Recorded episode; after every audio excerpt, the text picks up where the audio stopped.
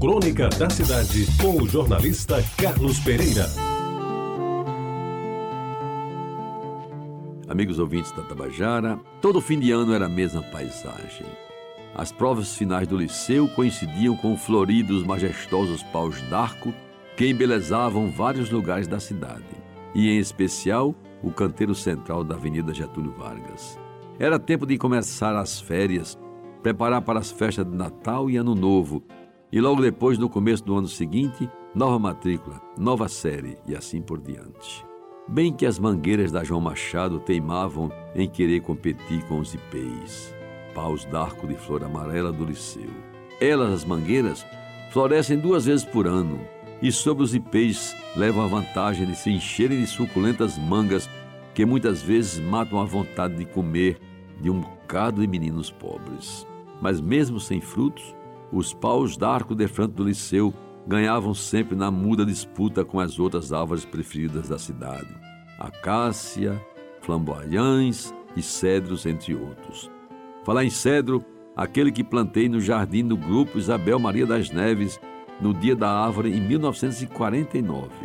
Ainda lá está, vivo e presente na paisagem da Avenida João Machado, com um tronco grosso e cheio de galhos que não param de crescer.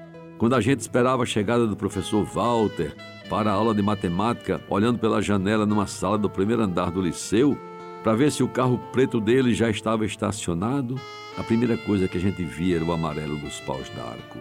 É uma visão que ainda hoje, depois de 60 e alguns anos, não sai da minha retina. Um amarelo cor de ouro, resplandecente, construído pela natureza e transformado um dos mais belos matizes que já vi em minha vida. Debaixo das árvores, a grama verdinha bem aguada, o cinzento dos paralelepípedos da avenida, o cinza caspento das paredes e dos muros do liceu, naquela época era cinza, e o amarelo belíssimo das flores que em cima, nos galhos e embaixo no chão, parecia refletir os raios do sol para toda a cidade admirar. E a cada ano a cena se repete. As plantas se renovam no espetáculo prometido e rigorosamente cumprido, e com elas a história da cidade vai sendo reconstruída. São as acácias, são os flamboyães, são as mangueiras carregadas de frutos doces e macios, gratuitos e disponíveis. São os coqueiros e as gamileiras de Tambaú, são os manguezais do Roger e Mandacaru, são os jambeiros da Curemas, são os oitis do ABC em Jaguaribe, enfim, é a cidade de João Pessoa, encantadora cidade de João Pessoa, meu sublime torrão, e da sua história de mais de 427 anos. Não sei ao certo quem plantou os paus d'arco ali em frente ao liceu.